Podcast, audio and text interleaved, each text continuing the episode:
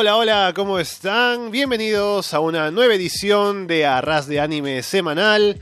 Estamos Alessandro, Leonardo y Alberto Cano una vez más listos para comentar las series que hemos decidido ver esta temporada, cómo van avanzando en los nuevos episodios que han presentado esta última semana. Hablamos de Doctor Stone, Fire Force, Vinland Saga y Arifureta. Vamos a ver cómo avanzaron cada una de ellas en lo que iban presentando y ya acercándose algunas al final, como puede ser el caso de Arifureta.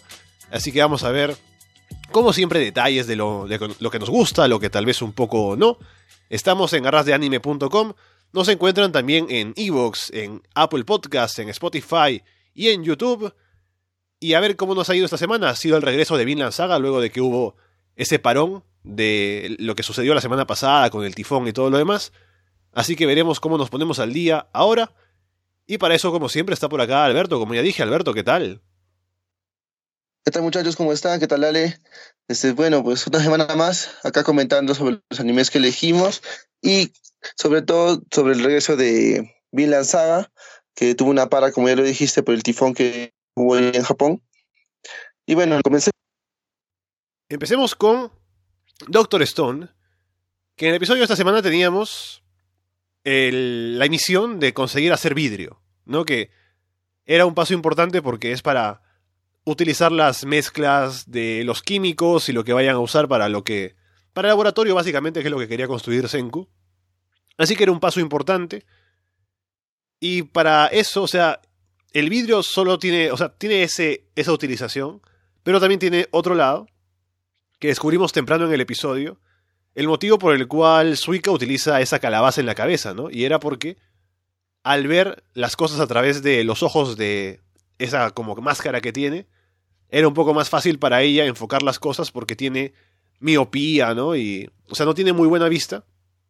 Y en la época sí, esto es algo como que se considera una cosa incurable, ¿no? Porque es, obviamente no hay la forma de, no hay lentes, ¿no? Y precisamente lo que hace Senku es, se da cuenta de esto y le crea lentes a Suika para que pueda ver, así que eso también es parte del episodio en, el, en los motivos, más allá de solo lo, lo más directo, la forma en la que se utiliza el vidrio para poder ayudar a la gente, ¿no? Sí, es interesante ver eso del, de cómo le fabrica unos lentes a Suika para, que pueda ver, ¿no? Ya que ella sufre de, como ya lo dijiste, una miopía, creo, un mal en, la vista, es cuando le permite ver.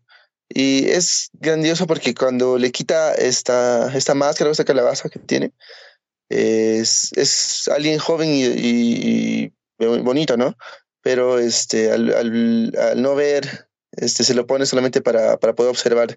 Pero bueno, este, genera este lente que le ayuda a ver y es un gran avance, ¿no? Y se asombra, pues, ¿no? Como vemos Chrome, eh, se, asombra demasiado al ver esto porque dice, wow, este, con esto hemos llegado a, a algo, algo, más interesante. Ahora, este, lo que buscan eh, primero es fuera de encontrar harta arena para realizar esta, este vidrio, eh, comienzan a realizar, a fabricar, no les sale bien los primeros trozos de, de, estos, de estos vidrios para hacer sus vasos este, químicos y eh, pues necesitan un artesano, ¿no?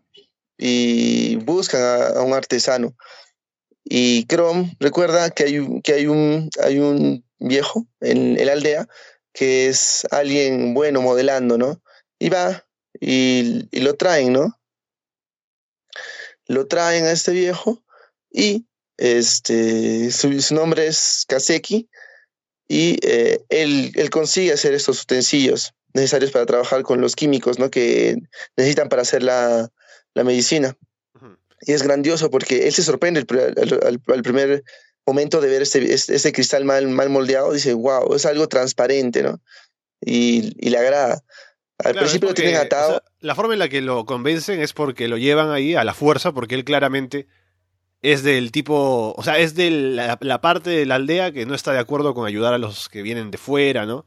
Lo que estarán haciendo ahí, hechicería, claro. qué sé yo.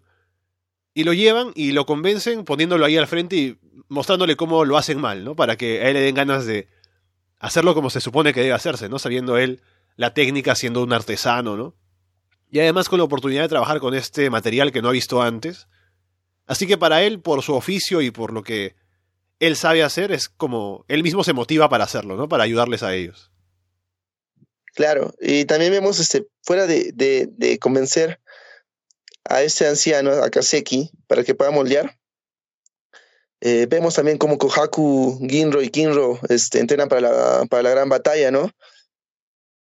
Eh, vemos que ellos este, comienzan a entrenar de una manera más, más ardua, mientras que Senku y Chrome comienzan a crear este, este vidrio, ¿no? Más que, mayormente toda la, todo, todo ese capítulo se, se vio inmerso y envuelto en esto, ¿no? Eh, en generar el vidrio para poder este, realizar esto. Sí, y además en esto del, del entrenamiento de ellos, que si bien están un poco separados de los demás, coincide que nos cuentan que el, eh, uno de ellos creo que es Ginro, el, del, el que quiere la lanza de oro, ¿no? Como que el mayor, también tiene problemas de la vista. Y es por eso que cuando se enfrenta a Kohaku, hay momentos en los que Kohaku le dice que responda más rápido o algo así. Y si bien él es hábil y es fuerte y todo, siempre tiene esa desventaja porque también tiene ese problema de la vista. Solo que no lo quiere decir porque no quiere como que permanecer o ser visto por los demás como alguien que tiene una, una discapacidad, ¿no? Como que es menos, entonces no quiere que se mencione esto.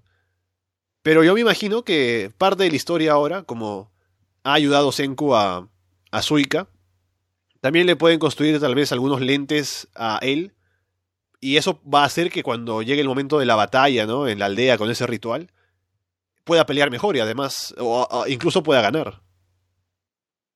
Claro, no sabemos lo que, lo que va a ocurrir en la, gran batalla, pero esperemos que eh, eso de, bueno, primero, haber, haber hecho unos, unas pequeñas este, lunas, ¿no? Para, para, que, pueda, para que pueda haber, este, eh, para, que, para que pueda haber eh, esta, esta, niña que se hizo una, calabaza la cabeza, eh, va a ser que también lo, lo más obvio es que le haga a, le haga, le haga unos, ¿no? Este, a, a, Ginro, ¿sí? Le, haga uno a él y porque pierde la visión, no tiene buenos reflejos, ya que, bueno, ¿no? este, Ginro que dice que el equilibrio emocional también se refleja en el aspecto físico, ¿no? Em, eh, o sea, hay que ser un poco más este, eh, bueno, emotivos al, momento de pelear, ¿no? Es lo que reflejaban al momento de entrenar, o lo, que decían, ¿no? Y aparte de eso, este, ellos también, este, como creo que fue el episodio anterior, que, que hablaban de las lanzas, las lanzas este, plateadas, que también este, eso puede que sea un, un atenuante en la, en la, pelea, porque eso también puede que refleje un poco más de poder en ellos, ¿no? Diciendo que los hechiceros les están, les están ayudando o algo así. Ajá. ¿Sabes lo que yo quisiera ver?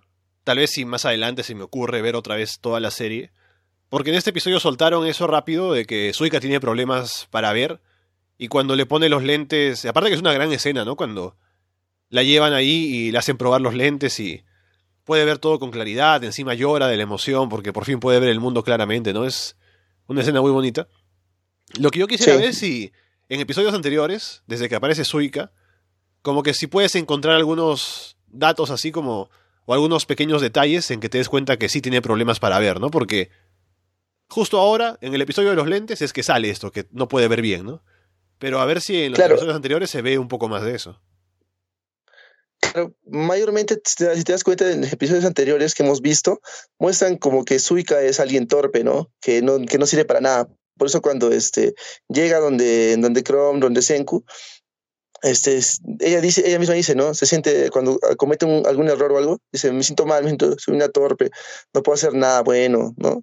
Y creo que mayormente es por eso de la visión, ¿no? Que, que tiene. Y bueno, entonces el resultado de la ayuda del viejo Kaseki es que consiguen hacer este laboratorio, donde Senku ya va a poder avanzar un poco más con lo que quiere hacer, ¿no? Tener todo más organizado. Y Kaseki ya como que se une a ellos, ¿no? Luego de que lo hace un poco a las malas al inicio, parece que ahora ya está más compenetrado con el grupo. Y me parece que está bien, ¿no? Me imagino que es cuestión de, de haber pasado tiempo con ellos, ya se acostumbra a estar junto con ellos. Y con lo que termina el episodio es con Senku diciéndole a Kinro que lo va a enviar como al área de mayor peligro, ¿no? Eso es lo que le dice, pero no sabemos a qué se refiere, como para la siguiente parte de su entrenamiento o algo así. Sí. Eh, es, uno viendo este a Kaseki, a este artesano, ¿no?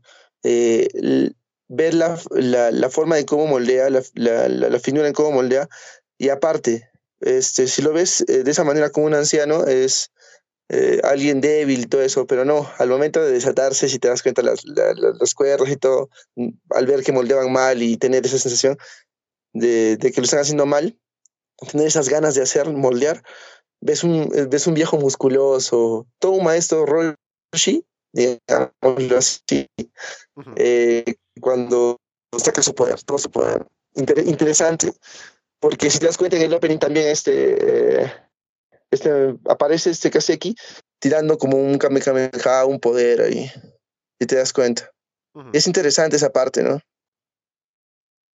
Sí, bueno, veremos entonces ahora, con la cercanía de esta batalla que va a haber, ahora con Kaseki junto con ellos, a ver qué es lo que qué es lo que viene ahora, ¿no? Porque, como digo, se supone que viene como una prueba para Ginro y Kinro, sobre todo, para que hagan algo ahora por Senku y la recompensa va a ser como una, una lanza plateada o dorada o algo.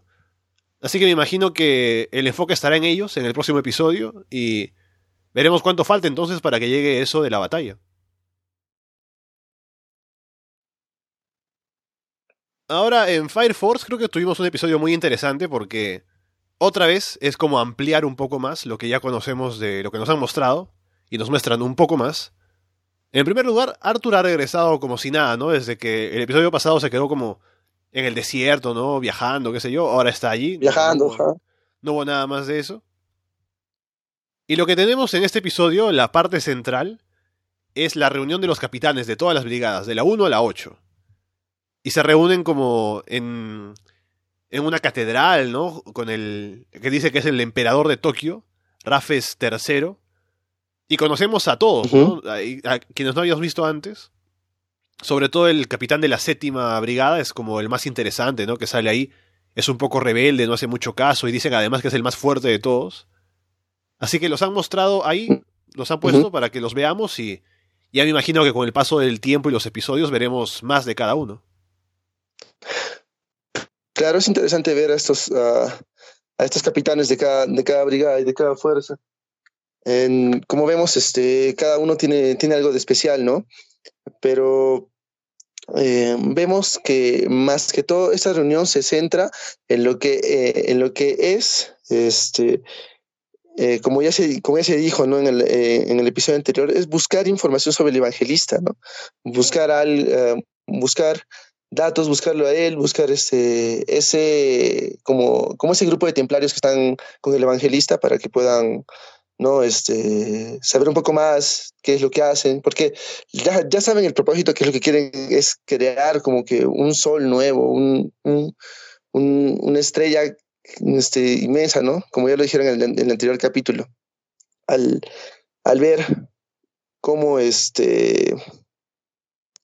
Eh, Reca es el que cuenta todo esto, ¿no? Por así decir, un poco los planes de este evangelista. Sí. Y bueno, con eso llevan también a, a Shinra para que esté en la reunión. Y por cierto, cuando están en camino a, esa reunión se ve que hay una como una central o una planta de energía, de energía perpetua, y se llama Amaterasu y es como le llama mucho la atención a Shinra, ¿no? Y luego cuando están en la reunión ahí, le explican que lo que está buscando el, el evangelista, según lo que dijo, es eh, la Dola Burst, que es ese fuego. El fuego como que el más fuerte que los demás, ¿no? Y es el tipo de fuego que puede producir Shinra. Y es también el tipo de fuego que está en esa central de energía perpetua. Entonces, es como el fuego más valioso, el de mayor calidad, una cosa así. Sí, eh, Algo así, el Adola Bars es una llama pura, este, que no ha sido alterada más mayormente, ¿no?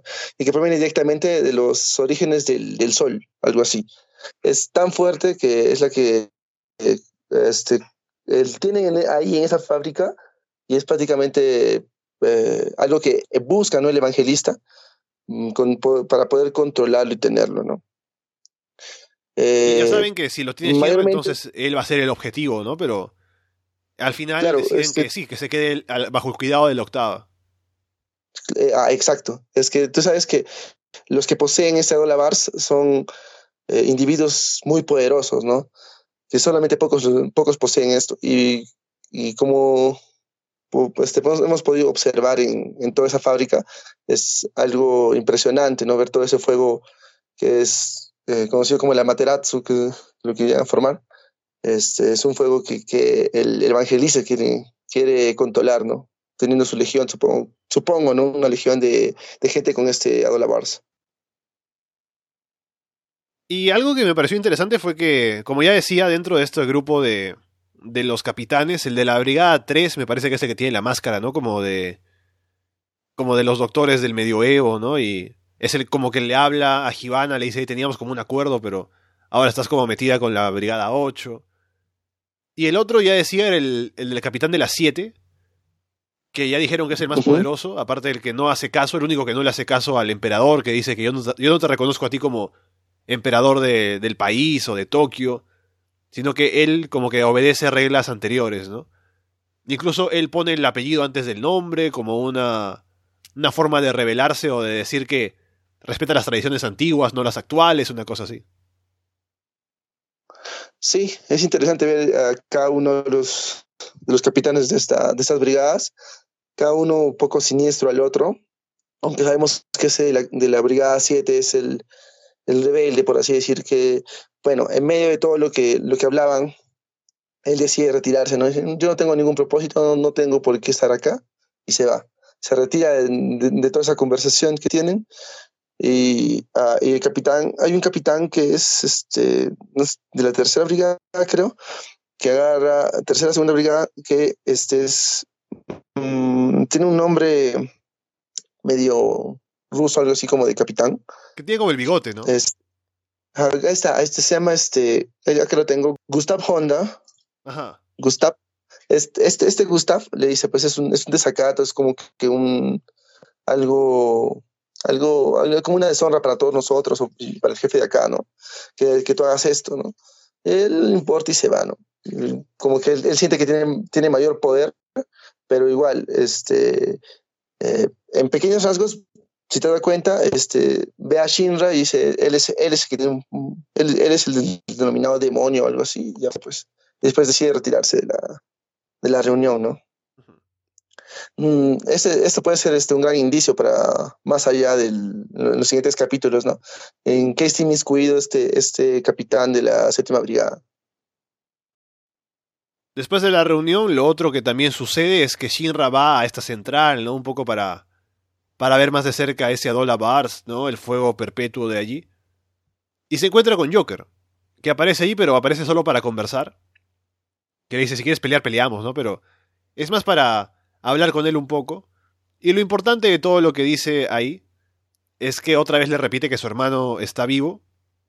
Y no solo eso, sino que es comandante de los caballeros de la llama grisácea, ¿no? Esa gente supuestamente, la vestida de, de blanco, ¿no? Que apareció en el episodio anterior Sí, como los templarios.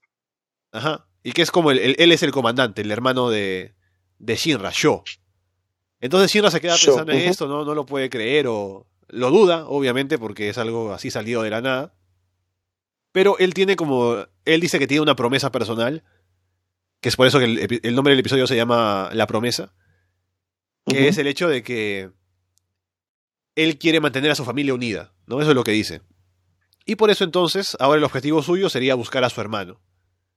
Y luego cuando van otra vez a la Brigada 8, o Shinra va a la Brigada 8, les comenta esto, y ellos deciden apoyarlo, ¿no? Luego de que les cuenta todo con Joker y demás. Y es un poco, me gusta que se muestre ese compañerismo, ¿no? Ahora con, con los demás y con Shinra, y que la misión de todos ahora sea buscar al hermano. Es interesante porque vemos que el capitán de la octava, que es Obi, eh, lo ayuda, ¿no? Dice, pues, ¿qué es, qué es eh, lo primordial para ti? ¿Proteger a tu hermano? O, o, destruir, o ser un héroe, algo así, ¿no? O algo así, le plantea, ¿no? Dice, no, mi hermano. Y entonces, ahí dice, pues, no, y siente, siente, dice, no, pues todos acá en la división debemos apoyar. eh, vamos a ir por la prioridad que es tu hermano, ¿no? Y ahí al final vemos este, a su hermano sentado en un trono con todos esos, esos hombres vestidos de blanco como templarios, ahí resguardándolo, ¿no? Es grandioso ver esa escena porque eh, si te diste cuenta, también cuando está en, la parte del dilema de, mi familia, al, morir mi mamá, que no pude protegerlos y todo eso, eh, piensa también, ¿no? Ahora mi hermano es un jefe de, algo malo, al ser, ser un héroe, no ser un héroe, no sé, cumplir mi promesa, está, en está prácticamente en un dilema, ¿no? Y lo más probable es que creo que haya decidido el, intentar hablar con su hermano y si no se puede, pues pelear, ¿no? Pelear con, este, con, su hermano, ¿no? Pero primero quiere descubrir ese por qué. ¿Qué es lo que pasó? Claro, porque podrían haber mantenido un poco más en misterio si realmente el hermano era o no el comandante, o si estaba vivo o no, pero lo muestran ahí al final. Y creo que no está mal, o sea, a mí me gusta porque el misterio se mantiene en saber qué pasó, o sea, por qué está ahí, cómo es que sobrevivió al incendio o no sé. Así que creo que eso no está mal, que lo hayan mostrado. Además, lo otro que hace es decirte que Joker no dice mentiras. O sea, todo lo que le ha dicho a Shinra hasta el momento ha sido verdad. Y eso también te da a pensar, ¿no? ¿Qué, qué pasará otra vez más adelante con Joker y con quién está asociado y qué es lo que quiere, ¿no? Pero ahí está al menos para dar información y ahora se sabe que el hermano de Shinra está vivo y la Brigada 8 lo va a buscar. Sí, eh, es interesante este capítulo por todo lo que nos ha dejado.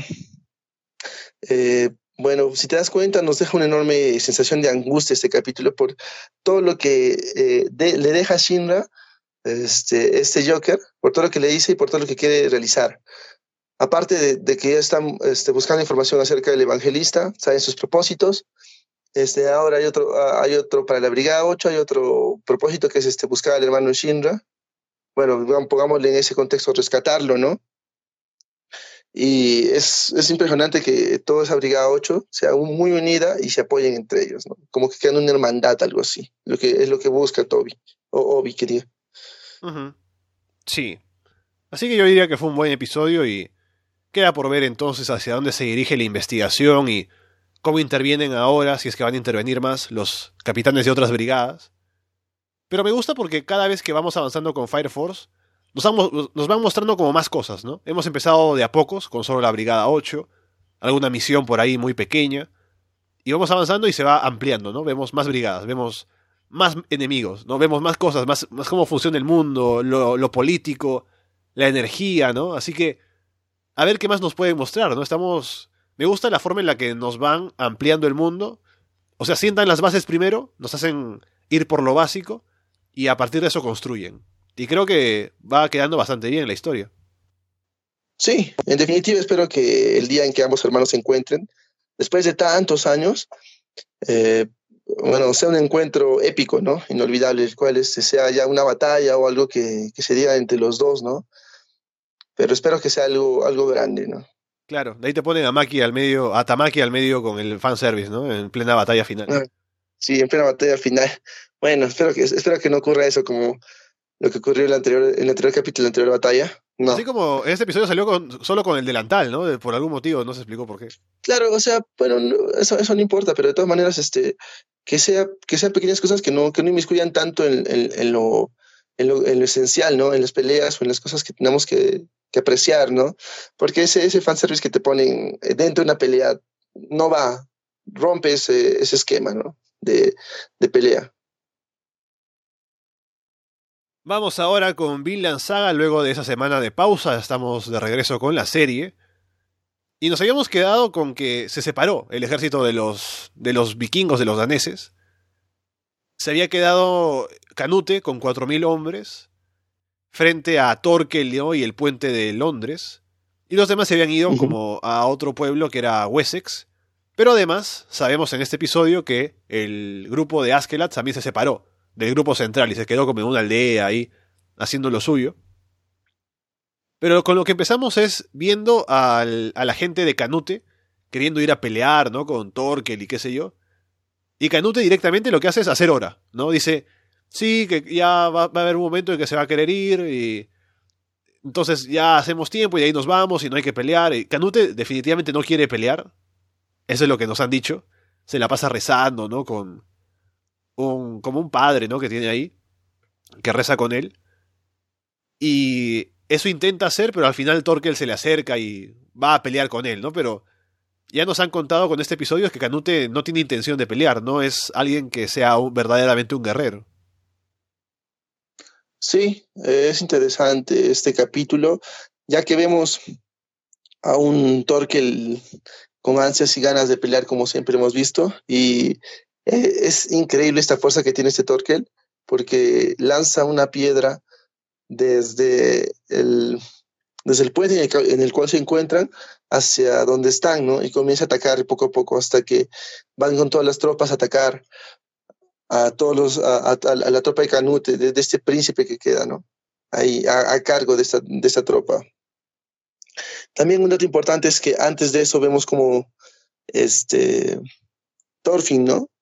Está descansando y tiene recuerdos de su padre, de su casa, de cómo estarán, y tiene una remembranza de que de ese, ese momento tranquilo en el cual se sentía con su familia, ¿no?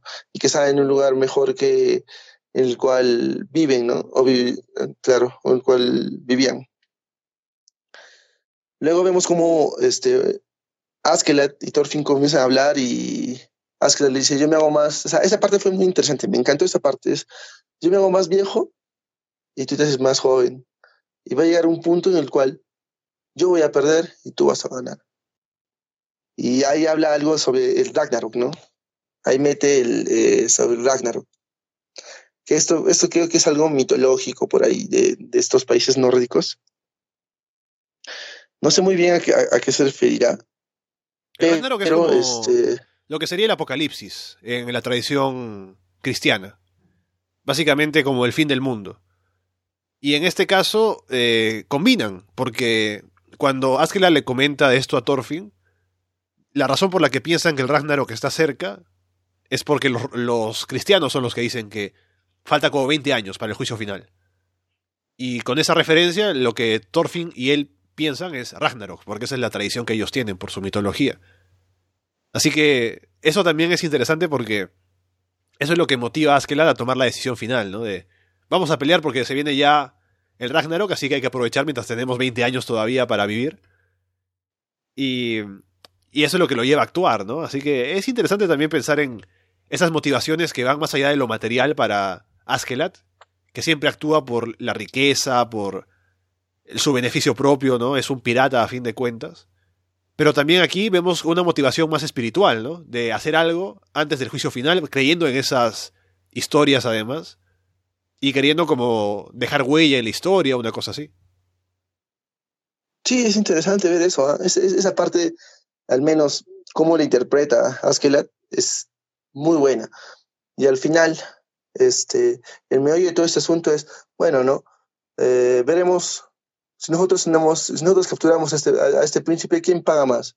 ¿O los ingleses o el rey de, o el rey de Dinamarca? O sea, ¿cuál de los dos nos va a pagar más? Por, porque es eh, tener, a, tener al siguiente heredero de, del, trono de Dinamarca es, eh, es algo poderosísimo en tus manos, ¿no? Por eso piensa monetariamente en decir quién de los dos pagará más para tenerlo, ¿no?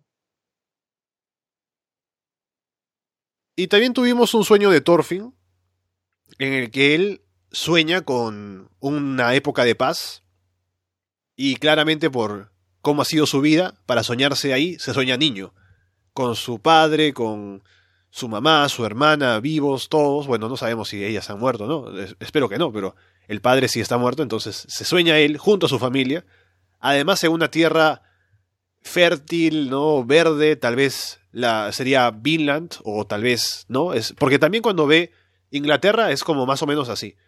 Pero es igual un, un lugar del sueño en el que él está contento con, con su padre pero también, al final, hay como una conversación, ¿no? Que va más allá de solo ese pasado o esa idea de lo que sería lo ideal para Thorfinn. Y Thor le dice que debe olvidar la venganza, ¿no? Que eso no es lo que lo haría feliz a él, el que esté tan obsesionado con vengarse por él. Y luego esto sumado a la conversación que tiene con Askelat, que Askelat se le acerca y para Askelat el tema de la venganza de Thorfinn como que lo, lo hace como que para él no es tan importante, ¿no? O sea, él lo menciona y dice, sí, sabes, alguna vez me vas a matar porque obviamente yo me hago más viejo, tú te haces, tú te haces mayor y eres joven, entonces... Claro. Obviamente algún, algún día voy a perder.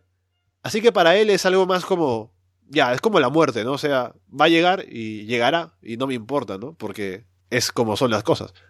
Así que eso es lo mejor para Thorfinn, hace que, no sé si vaya a abandonar la venganza por completo, pero a lo mejor se le baja la obsesión, ¿no? Por el sueño, por lo que le dice su padre cuando se le aparecen sueños y también por lo que va viendo que es la forma de pensar de Askeladd. Sí, uh, yendo un paso lento, pero siendo interesante, este capítulo, bueno, se ha centrado más que todo en explorar un poco más las personalidades pues, de Askeladd y Thorfinn juntos, en una relación de, de los dos, ¿no?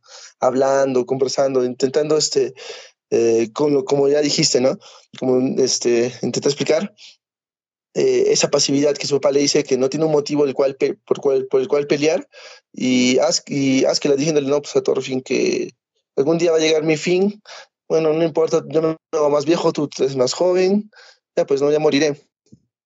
Y así es como se relacionan ambos, ¿no? Cómo se van conociendo entre ambos. También viendo cómo uh, no quiere rescatar a Canute de las manos de Torkel y así pues, ¿no? Sacar un provecho, un beneficio de, eso, ¿no? Um, sí, este capítulo ha sido muy interesante por las perspectivas que tiene, este, que va cambiando su, mentalidad. Thorfinn, Askeladd con una mentalidad ya de, no, no derrotista, sino de, que, de vivir el último momento de su vida y sacar provecho de, de esta pelea, ¿no? Contra Torkel y rescatando a Canut. Ahora queda por ver cómo será esa pelea, porque van a ir el grupo de Askeladd, que son como 100, nada más.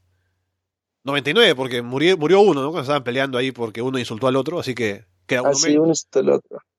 Ajá. Y ahora tienen que ir a enfrentarse a Torkel, que además me pareció también un detalle ahí curioso que cuando estaban peleando en el puente, la idea era que Torker era el único que sostenía todo ese grupo de ingleses, ¿no? Porque todos los demás eran como inútiles. Y Torker era el único que defendía y hacía que ganaran, ¿no? Pero cuando el soldado este que viene a caballo les cuenta a Askeladd y a su grupo lo que pasó, dice que cuando llegaron el grupo de Torkel y los demás, todos eran como muy fuertes y eran como osos, dice, ¿no? Así que no sé si será la impresión que tenía él, o si de verdad el grupo que comanda Torkel ahora es muy fuerte. Y eso habrá que ver entonces cómo es que el grupo de Askeladd puede enfrentarse a ellos, ¿no? Porque la idea me imagino que no será tanto de enfrentarse con ellos directamente, sino que si el plan es rescatar a, rescatar a Canute, seguramente habrá una otra forma de hacerlo, ¿no? Un poco más disimulado, como por lo bajo, ¿no? Y... Sí, es, es, es, interesante porque si te das cuenta en, el, en la pelea con, de los de, de los franceses, Ajá. este, en esa pelea que, que, que, que está inmiscuido este, Thorfinn, lo que ellos hacen es uh, pelear, sí, pero la mayor, este, la mayor prioridad que tenían era robarles todo el oro, ¿no? Se van por un lado, roban todo el oro, eh, se pelean un toque, pero sacó, hacen su cometido. Mayormente ese era el plan. Entonces, si vemos que esto va a hacer que Askeladd piense un plan para solamente robar a Canute, puede ser. Sí, es, lo más lógico que, que, lo, que, lo que veo, porque pelear con todos sus hombres, contra los, contra los hombres, con, contra, lo, contra los hombres de Torkel, no va a ser este, beneficioso para ellos, porque tiene menos hombres. Y aparte de eso, sabemos que Torkel comanda todo esto y se los, puede arrasar de, un, solo rocón, porque es muy fuerte, ¿no? Y creo que es una impresión más que todo lo que tiene este, este pata al llegar en su caballo y decir que, wow, todos eran como unos osos, ¿no?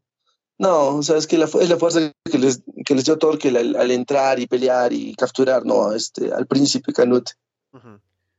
Y Canute me parece un personaje muy curioso, o sea, me gustaría conocerlo más, hemos visto poco de él. Y me imagino que cuando Askeladd lo rescate, porque supongo que sí lo va a rescatar, y cuando esté junto con ellos en el grupo, ¿no? Tal vez sabremos un poco más del príncipe, ¿no? Que por el momento ha estado como que muy escondido. Y escondido literalmente, ¿no? De no querer pelear ni nada, así que...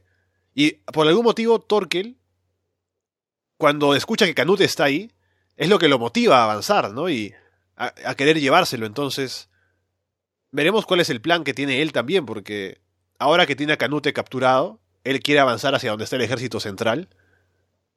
Y no sé cuál será su motivación, ¿no? Si es que el, el, el príncipe le cae si mal, si o si quiere llevarle el príncipe al No. rey, no sé.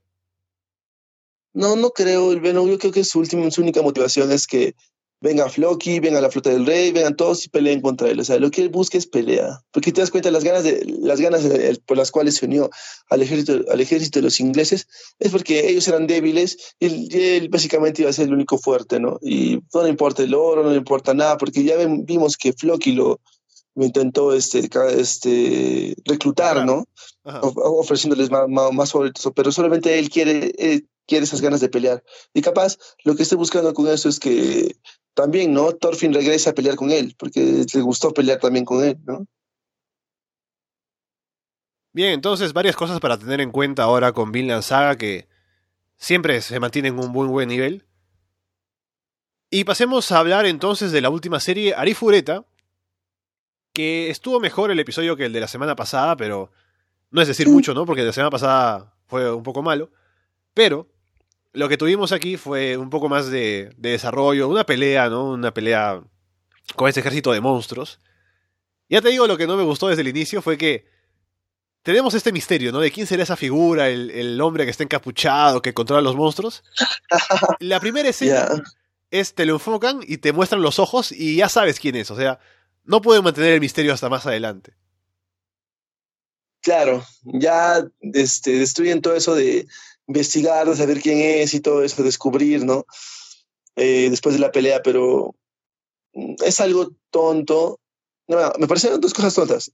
Uno, lo que ya dijiste, y dos, el propósito en el cual se enfoca es este, este sujeto para, para conseguir un- un- una legión de algo de tre- 360 mil, creo, ¿no?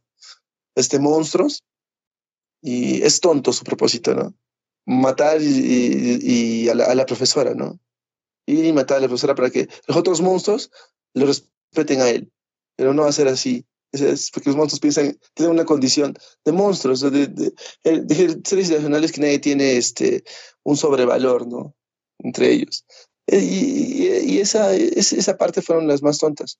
A pesar de que la pelea mm, y todo lo planeado para poder este, pelear contra todo eso lo haya hecho bien Hajime, haya utilizado bien a, Tío Clarus y también este, hayan peleado bien Yue, estén ahí bien inmiscuidos en todas estas, en todas estas peleas. Sí, mm, o sea, eh, esa parte sí muy buena, pero querer matar a Iko, el propósito de, todo es de, conseguir a toda esta legión es absurdo. Vemos también que Hajime, Yue, Shia y Tío están ahí apoyando a la comunidad, ¿no? Que se unen para defender a estos monstruos cuando les, les dicen que van a llegar, ¿no? Y se sabe que van a llegar. Al principio como que Hajime no quiere ayudar, pero cuando se lo pide la profesora, ¿no? Al final dice ya, bueno, ayudaré. Y también se ve ahí a todos colaborando para ayudar a la gente, ¿no? Prepararlos, darles de comer y qué sé yo. Un poco más colaborativo de- que de costumbre, Hajime y su grupo. Y también vemos a Tío que pide unirse al grupo, ¿no? Ya oficialmente, que. Algo que ya sabemos que sí, que ya iba a pasar, pero aún no estaba Claro. oficialmente dicho. Y supuestamente ahora me imagino que. O sea, de alguna manera aceptará al final Hajime que. o está, está bien que lo siga, ¿no? Eh, es que es un poder más, ¿no? Es un dragón que al final es- puede ser beneficioso para él. Tanto al final es- vemos que solamente lo usa, solo es algo descartable para él. Yo pienso así, ¿no? Que es algo descartable, porque, mm, bueno, o desechable, porque luego te para algo de ahí, este, su único propósito es irse, es regresar a su mundo con Yue y nada más. Pero al final siento que también se encariñaba un Pero poco bueno. con Shia, ¿no? Como cuando la defendió del tipo que la discriminaba. Sí, se engaña, se engaña Shia también, pero no sabemos a, a este qué es lo que pase más allá, ¿no? Porque el propósito primordial es Yue, no, no, hay, no hay otro, ¿no? Es regresar al, al mundo principal con Yue. Y saber este, otra cosa más, mm, llevar a alguien más, no sé, todavía no han dicho nada de eso. Entonces, ya frente a los monstruos que llegaban, la estrategia de, Yu, de Jaime, para hacer que la gente se sienta un poco más motivada o algo, es declarar que Aiko es la diosa de la abundancia, ¿no? Porque es ella la que se encarga de cosechar las plantas y el arroz y todo lo demás. Así que ella es ahora una diosa, ¿no? Y la gente se la cree, muy fácil, y ya creen que es una diosa, entonces es por ella que pelean. Y la pelea está bien, o sea, es una pelea de los, pocos personajes principales contra un grupo de muchos monstruos. Así que hay como explosiones y ataques que afectan a grupos grandes, ¿no? Hasta que finalmente Hajime encuentra a Shimizu, que es el tipo que estaba con la máscara, el compañero de la clase también, que revela que, como ya decías tú, la razón por la que está ahí es porque se encontró con unos demonios y quería impresionarlos a ellos matando a Aiko con este ejército de monstruos y todo lo demás. Al final no lo resulta. Aiko intenta hacerle la de Naruto, ¿no? Para decirle, ella, tienes que ser bueno, no tienes que ser malo, pero no funciona porque él la toma como rehén. Al final le dispara a alguien, no se sabe quién dispara. Shia se pone en medio. El, el disparo que le iba a caer a Aiko es eh, lo recibe Shimizu Aiko queda como con esa, esa punzada que tenía veneno, que tenía Shimizu para amenazarla. Rescatan a Aiko, a Shimizu no, Hajime incluso le dispara, ¿no? Al final. Y ahí está, muerte de, para Shimizu y Aiko sobrevive, pero con, o sea, sin entender por qué Hajime mató a su compañero de clase, ¿no? Eh, bueno, bueno, es, es algo tonto, ve, bueno, el propósito por el cual, el cual vemos que Shimizu tenía de matar a Iko. Y después, este, Hajime mata a Shimiku, si, a Shimizu sin, sin ningún, este, sin ningún motivo, o sea, como que es malo. No, mira, al final, ¿sabes qué pasa? Que es un, a ver, es un momento que debería ser muy fuerte, ¿no? Él está matando a un compañero de clase. Pero no se siente nada, no, se siente dramático para nada. O sea, no, no, es, no, no, se siente el peso de lo que debería ser esa escena. algo que me pregunto es, si es un mundo irreal, al final, al regresar al mundo real, o sea, Shimizu regresará. Hmm. No creo.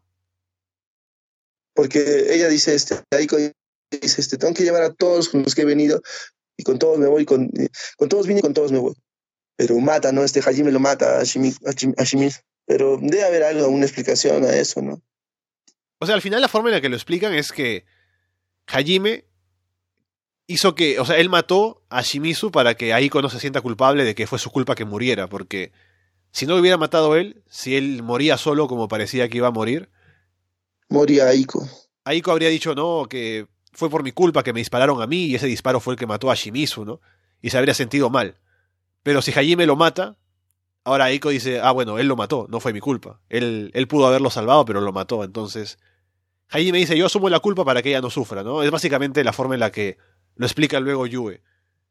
Pero igual, o sea, lo que, mi problema principal con esta escena es que debió sentirse mucho más fuerte y no se sintió porque, o sea, al final ni conocimos bien a Shimizu y la escena no, es, no, es, tan dramática en pocas palabras, tú querías llorar, ¿no? O sea, querías, querías ese, ese hype de, sentimentalismo dentro de, esa escena, ¿no?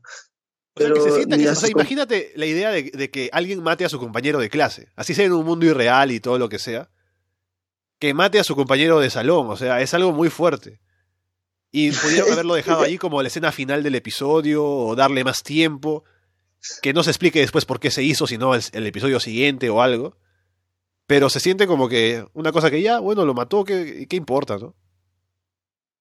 Y es gracioso porque también si te das cuenta, los otros, los propios compañeros tampoco sienten nada, ¿no? Sienten como que, bueno, no, lo mató, ya pues, ¿no? Ya no va a ser nada malo, ¿no? Y esa, tienes razón, no se siente eso de, eh, ni, ni, ni, de los propios compañeros que están ahí, ese sentimiento de murió mi compañero, o lo mataron, o no sé, ¿no? No hay eso, o sea, como que murió, ya no importa, sigamos con lo que estábamos haciendo. Claro, porque eh, sería, habría estado bien, porque en el episodio hemos visto a Jaime un poco más cerca de los demás, ayudando al pueblo, con sus compañeros también, con, con, la chica que le va a agradecer por aquella vez que la, que la salvó, ¿no? Y ese contraste que sería con, o sea, cuando piensa que Jaime ya está más cerca de ellos, de volver, el contraste con ver que todavía es como una persona muy fría, ¿no? Que es capaz de matar a un compañero. Eso podrían haberlo mostrado, pero no. Al final nada, nada, le importó que muriera Shimizu. Hubiera muerto y Mejor que muriera, ¿no? Sí, mejor. Bueno, no, o sea, no hubo lógica en esa, en esa parte, ¿no? No se entendió el por qué, en, en, pocas palabras, bueno, no se sintió este, que fuera uno más del grupo que vino, que vino a, digamos, ¿no? como a rescatar o a salvar algo que, para lo cual estaban destinados, pero murió y no, fue, fue, algo, fue algo simple. Así que vemos cómo este, a Jaime lo único que le importa en, esos aspectos es, su vida, ¿no? Es él mismo. Y por eso vemos que al final agarra su carro y se, se va, se va con, con Shia, se va con Tío Clarus, se va con Yue y atrás está Will, ¿no? Y se lo lleva este, para dejarlo, ¿no? Donde, pues bueno, le, encomendaron para que él tenga estos pases y aparte para que este, bueno, creo que su papá de Wilcueta eh, les ayude ¿no? en muchas otras cosas que, que Hajime lo, lo, necesite. ¿no? Ahí dejamos entonces a Arifureta a ver cómo continúa la próxima semana, que ya quedan como tres episodios más para que acabe la serie, o la, esta temporada, si es que va a haber más. Así que veremos cómo cierra, en lo poco que le queda, porque ya ha cerrado esta historia y a ver qué presenta para el final. Con eso dicho, entonces podemos ir pasando a la parte final. Y ya te digo que para la próxima semana tal vez tengamos que tener ya una idea de lo que estaremos viendo en el otoño. Yo tengo ya un par de candidatos por ahí. No sé si has visto tú alguna serie que te haya llamado la atención. No, pero, o sea, he visto la que me recomendaron, ¿sí? Pero este, ahorita lo que quiero seguir, quiero este, ver porque todavía he visto que, que hay una, unas dos por salir, que todavía no, no, este, no, no, no, no soltaron, pero como ya dijiste, mayormente son este, segundas temporadas o nuevas temporadas de otras series, pero también hay unas pocas que salen, que salen para este otoño, ¿no? Pocas nuevas estrenos. Eh, otra cosa a comentar fuera de, fuera de estas series de otoño es que ya tenemos ya que Ash ganó la liga a Lola. Ya es en, Facebook, ya todo el mundo que, que no ve anime igual sabe que Ash ganó, es un, es un acontecimiento mundial. Ya es un acontecimiento mundial. Para los, para los que son fan de Pokémon, podemos saber que, o podemos ver que eh, es esto de, de, que Ash gane la liga es un indicio que la siguiente la siguiente parte de Pokémon, el protagonista no sea Ash. Eh, sea, y la historia se centre más a los que han visto Pokémon este, Orígenes, algo así, un poco más seria la, historia ya de Pokémon, o este, Pokémon Master, algo así también, que es como películas, salí, que salió como ovas, pequeñas ovas, y también se centre más o menos el tipo de historia, no sabemos a lo que se enfoquen ahora, pero este, como ya se, puede tener un poco más claro que Ash creo que ya no va a ser ya el personaje principal de las siguientes tramas de Pokémon. Creo que ahí muere Pokémon y, ah, no muere Pokémon, sino muere el personaje de Ash ¿no? dentro de Pokémon. Sí, bueno, entonces, como te digo, te estoy dando el ultimátum para que para la próxima semana ya tengas ya una mejor idea de qué estaremos eligiendo para ver después. A ver cómo organizamos los tiempos también dependiendo cuándo empiecen las series, cuándo acabe Arifureta, por ejemplo, ¿no? Que las demás me parece que van a seguir. Pero ya veremos, ya habrá tiempo para hablar sobre eso. Y bueno, entonces con eso, si no quieres agregar algo más, nos despedimos. Eh, quisiera agregar algo más, no sé si te parece que eh, mostremos eh, los trailers de estos animes que vamos a elegir esta vez. Los pasemos para así que la gente pueda observar y pueda este, también aconsejarnos si es, son buenas elecciones o no. O, ellos mismos tengan algo en mente que nosotros este, no hemos visto, no hemos encontrado que es nuevo y que también nos puedan aconsejar, ¿no? Eso es una buena idea, así que iremos soltando también por el Twitter, por, por el Facebook, por ahí. Así que estén atentos para ver eso también y compártenos sus opiniones sobre lo que creen que deberíamos ver para, siguiente, para la siguiente temporada que ya viene. Por ahora vamos cerrando, estamos como siempre en arrasdeanime.com, arras de anime en Evox, en Apple Podcasts, en Spotify y en YouTube. Y por ahora los dejamos de parte de Alberto Cano y Alessandro Leonardo. Muchas gracias y esperamos verlos pronto. Luego chicos, hasta la próxima emisión del podcast.